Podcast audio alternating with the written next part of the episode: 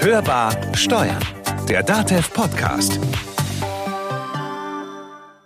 Unternehmen, Arbeitnehmer wie Arbeitgeber, sie alle haben ganz besonders unter der Corona-Krise zu leiden. Wie Unternehmen, wie Betriebe es schaffen können, sich in diesen Zeiten der Krise zu organisieren, den Betrieb weiter am Laufen zu halten, das wollen wir in der heutigen Folge des DATEV Podcast klären. Damit herzlich willkommen an der Hörbar Steuern. Wir begrüßen Sie zu einer weiteren Episode in unserer aktuellen Reihe. Wir, das sind Konstanze Elter und Carsten Fleckenstein. Und zu Gast bei uns an der Hörbar Steuern ist der Rechtsanwalt Christian Beck von der Kanzlei Beck in Nürnberg. Ja, herzlich willkommen an der Hörbar, Herr Rechtsanwalt Beck. Wir wollen uns heute mit dem Thema, wie organisieren sich Unternehmen in der Krise befassen. Mobiles Arbeiten, Arbeiten remote, Homeoffice ist in vielen Unternehmen, ob groß, ob kleines Unternehmen, Thema. Was geht denn da zurzeit und was geht nicht, Herr Beck? Ja, vielen Dank für die Einladung. Das Thema mobiles Arbeiten ist tatsächlich im Moment ein großer Brennpunkt. Schon allein aufgrund der Schul- und Kindergärtenschließungen müssen viele, gerade berufstätige Frauen zu Hause bleiben, die dann nur noch die Chance haben, mobil zu arbeiten. Also, Grundsätzlich sieht die Rechtsprechung äh, keine Möglichkeit des Arbeitgebers, dauerhaft mobiles Arbeiten, also zum Beispiel die Arbeit im Homeoffice anzuordnen. Der Arbeitgeber muss vielmehr einen Arbeitsplatz, einen betrieblichen Arbeitsplatz zur Verfügung stellen. Allerdings in der aktuellen Krise aus der Fürsorgepflicht des Arbeitgebers heraus auch Ansteckungsrisiken zu minimieren, ist es sicherlich so, dass der Arbeitgeber im Rahmen des Direktionsrechts ein Homeoffice anordnen kann oder die vorübergehende Arbeit im Homeoffice anordnen kann. Voraussetzung ist natürlich, dass äh, der Arbeitgeber entsprechende Betriebsmittel zur Verfügung stellt, also zumindest ein Laptop, wahrscheinlich ein Telefon, sich vielleicht auch an den Kosten des Internetanschlusses äh, beteiligt oder eine mobile SIM-Karte zur Verfügung stellt, mit der ich ins Internet kann und auch in zumindest in kritischen Bereichen, in denen mit personenbezogenen Daten gearbeitet wird, äh, gewährleisten kann, äh, dass der Datenschutz eingehalten wird. Auch wenn die Daten zu Hause verarbeitet werden. Wie kann er sich da rechtlich absichern? Nun, er wird es nur über entsprechende Hinweise an die Arbeitnehmer, an Verpflichtungen an die Arbeitnehmer tun können. Also die Mitarbeiter darauf hinzuweisen, dass sie auch zu Hause den Datenschutz einhalten müssen. Also das Laptop, wenn man in die Küche geht, sich einen Kaffee holt und vielleicht ein Familienmitglied drauf gucken könnte, mal zuklappt oder mit einem entsprechenden Sperrbildschirm ausstattet, vielleicht Unterlagen nicht offen rumliegen lässt, sondern in, in eine absperrbare Tasche in den Koffer räumt, solche Dinge. Und ganz wichtig natürlich, wenn möglich, auch die betrieblichen Kommunikationswege wählen, also nicht einfach E-Mails über irgendwelche sozialen äh, E-Mail-Konten verschicken, bei denen man nie so ganz genau weiß, wo die Daten landen, sondern über den E-Mail-Server des Unternehmens. Also hier müssten entsprechende Zugänge natürlich auch mobil eingerichtet werden. Jetzt ist mobiles Arbeiten auf einmal ganz leicht und für viele ganz einfach möglich. Das ist eigentlich auch ähm, eine gute Nachricht in diesen krisenhaften Zeiten. Unter normalen Umständen haben wir da aber sehr viele Regularien zu beachten als Unternehmen. Zum Teil auch muss der Betriebsrat ja beteiligt werden an diesen Vereinbarungen. Ja, wir haben also tatsächlich, äh, was das Arbeitsumfeld betrifft, gilt genauso für die Arbeitszeit zum Beispiel, sehr starre Regelungen, die teilweise schon sehr, sehr alt sind, also viele Jahrzehnte alt und noch von dem Gedanken ausgehen, ich gehe morgens in die Fabrik, fange um 6 Uhr Arbeit, dann höre um 14 Uhr wieder auf und in der nächsten Woche mache ich die Spätschicht. Das das ist immer noch der Gedanke, teilweise im Arbeitszeitgesetz, teilweise aber auch im Rahmen der Arbeitssicherheit und auch äh, im Rahmen der Betriebsverfassung. Das heißt, generell wenn wir also außerhalb dieser Krisensituation sprechen, müssen für einen Home-Arbeitsplatz bestimmte rechtliche Bedingungen eingehalten werden. Sie haben es angesprochen, vollkommen richtig. Der Betriebsrat hat hier in vielen Bereichen ein Mitbestimmungsrecht. Das gilt sowohl für die Arbeitssicherheit als auch für die Gestaltung der Arbeitszeit zum Beispiel. Und ich muss die Regularien zur Arbeitssicherheit einhalten. Also theoretisch müsste der Arbeitgeber vor Ort überprüfen, und übrigens auch dem Betriebsrat diese Möglichkeit einräumen, nachzusehen, ob äh, die Arbeitssicherheit eingehalten ist, also zum Beispiel bei einem Bildschirmarbeitsplatz ein blendfreier Arbeitsplatz vorhanden ist. Ob das in der aktuellen Krise möglich ist, hm, befürchte, das wird kaum zu realisieren sein. Ich gehe aber auch davon aus, dass die damit befassten Behörden hier im Moment sehr kulant prüfen würden, wenn denn überhaupt Beschwerden eingehen.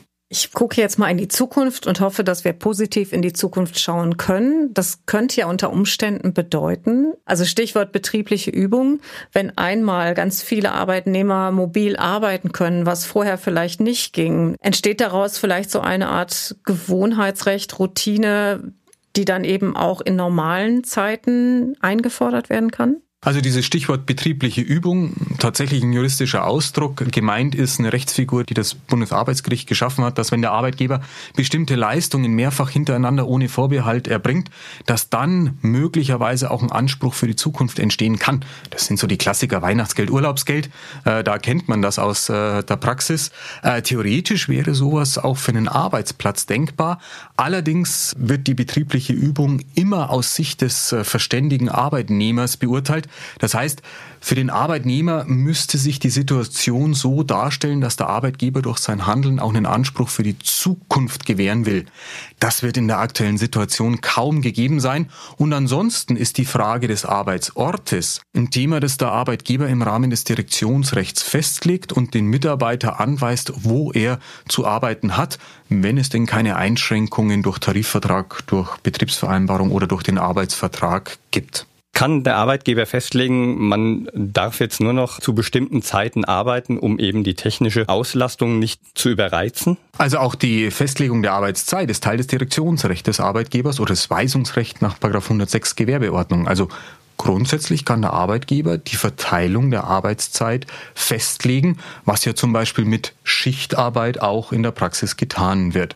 Also theoretisch ist es schon denkbar, dass der Arbeitgeber bestimmte Arbeitszeiten vorgibt, damit eben vielleicht die Zugangsmöglichkeiten über die EDV zum Betrieb gewährleistet werden können und keine Überlastung stattfindet.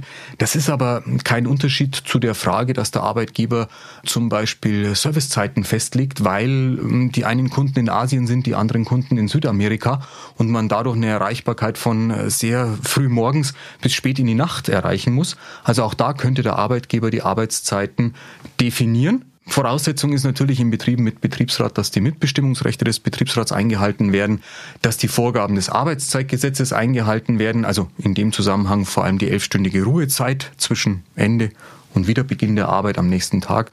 Wenn diese Vorgaben erfüllt sind, dann wäre das theoretisch möglich. Umgekehrt, ähm, wenn jetzt zum Beispiel ein Arbeitgeber nicht oder nicht in dem Maße die Möglichkeit hat, mobiles Arbeiten anzubieten, dürfte der dann jetzt auch Betriebsferien anordnen oder Urlaub am Stück? Also grundsätzlich ist es zulässig, Betriebsferien einzuführen. Ähm, das Bundesarbeitsgericht macht da so bestimmte Grenzen. Also wenn die Betriebsferien in den Schulferien vor Ort stattfinden, dann sind das so in der Regel vier Fünftel des äh, Urlaubsanspruchs, außerhalb der Ferien so drei Viertel. Also ich darf nicht den gesamten Urlaub verplanen, aber grundsätzlich wären Betriebsferien schon möglich. Das Problem in der aktuellen Krise ist, dass diese Betriebsferien vor der Äußerung der Urlaubswünsche festgelegt werden müssten. Also in der Regel zum Ende des Jahres oder ganz ganz am Beginn des Urlaubsjahres und das Urlaubsjahr ist das Kalenderjahr. Ob äh, deswegen Unternehmen jetzt noch Betriebsferien anordnen können, hm, wird in vielen Fällen nicht mehr möglich sein, weil die Arbeitnehmer schon ihre Urlaubswünsche geäußert haben. Ja, und damit der Arbeitgeber verpflichtet ist, nach den Urlaubswünschen zu handeln. Zu beachten ist auch, dass auch das ein Mitbestimmungsthema des Betriebsrats nach 87 Betriebsverfassungsgesetz wäre. Also in Betrieben, in denen Betriebsrat gewählt wurde, müsste eine entsprechende Betriebsvereinbarung abgeschlossen werden. Wie sieht das dann mit Überstunden und unbezahltem Urlaub aus? Kann er das einfach anordnen? Grundsätzlich mal den Abbau von Überstunden in der Regel ja. Da muss man jetzt ein bisschen natürlich auf die äh, Gegebenheiten vor Ort äh, gucken. Gibt es eine Betriebsvereinbarung, die zum Beispiel den Abbau von Überstunden nur so ähnlich wie beim Urlaub auf Wunsch des Arbeitnehmers ermöglicht äh, oder solche Dinge? Äh, aber generell ist diese Mehrarbeit, die ein Mitarbeiter leistet, wenn es entsprechende Regularien gibt, kann der Arbeitgeber die auch einseitig oder den Abbau auch einseitig anordnen. Also das wäre möglich. Unbezahlten Urlaub wird der Arbeitgeber in aller Regel nicht anordnen können. Hier greift das sogenannte Betriebs- und Wirtschaftsrisiko. Also der Arbeitgeber trägt als Unternehmer das Risiko, seine Mitarbeiter im vereinbarten Umfang einzusetzen und damit auch die vereinbarte Vergütung zu bezahlen. Kann er das nicht, behalten die Mitarbeiter nach 615 BGB ihren Vergütungsanspruch. Die letzten 50 Jahre wurde von diesem Betriebs- und Wirtschaftsrisiko nicht äh, abgewichen. Es gibt jetzt Stimmen, ob man in dieser absoluten Krise davon mal abweichen kann. Äh, konkrete Rechtsprechung dazu ist aber im Moment, zumindest aktuell, nicht vorhanden. Das war Hörbar Steuern, der DATEV Podcast. Eine weitere aktuelle Folge zur Corona-Krise. Dieses Mal rund um das Thema Organisieren in der Krise und welche Fragen sich beim mobilen Arbeiten, also beim Arbeiten im Homeoffice ergeben. Wir freuen uns, wenn Sie uns abonnieren, teilen oder weiterempfehlen und wenn Sie uns etwas zu sagen haben, wenn Sie Fragen haben rund um die Corona-Krise oder Themenvorschläge, dann mailen Sie uns unter podcast.datev.de.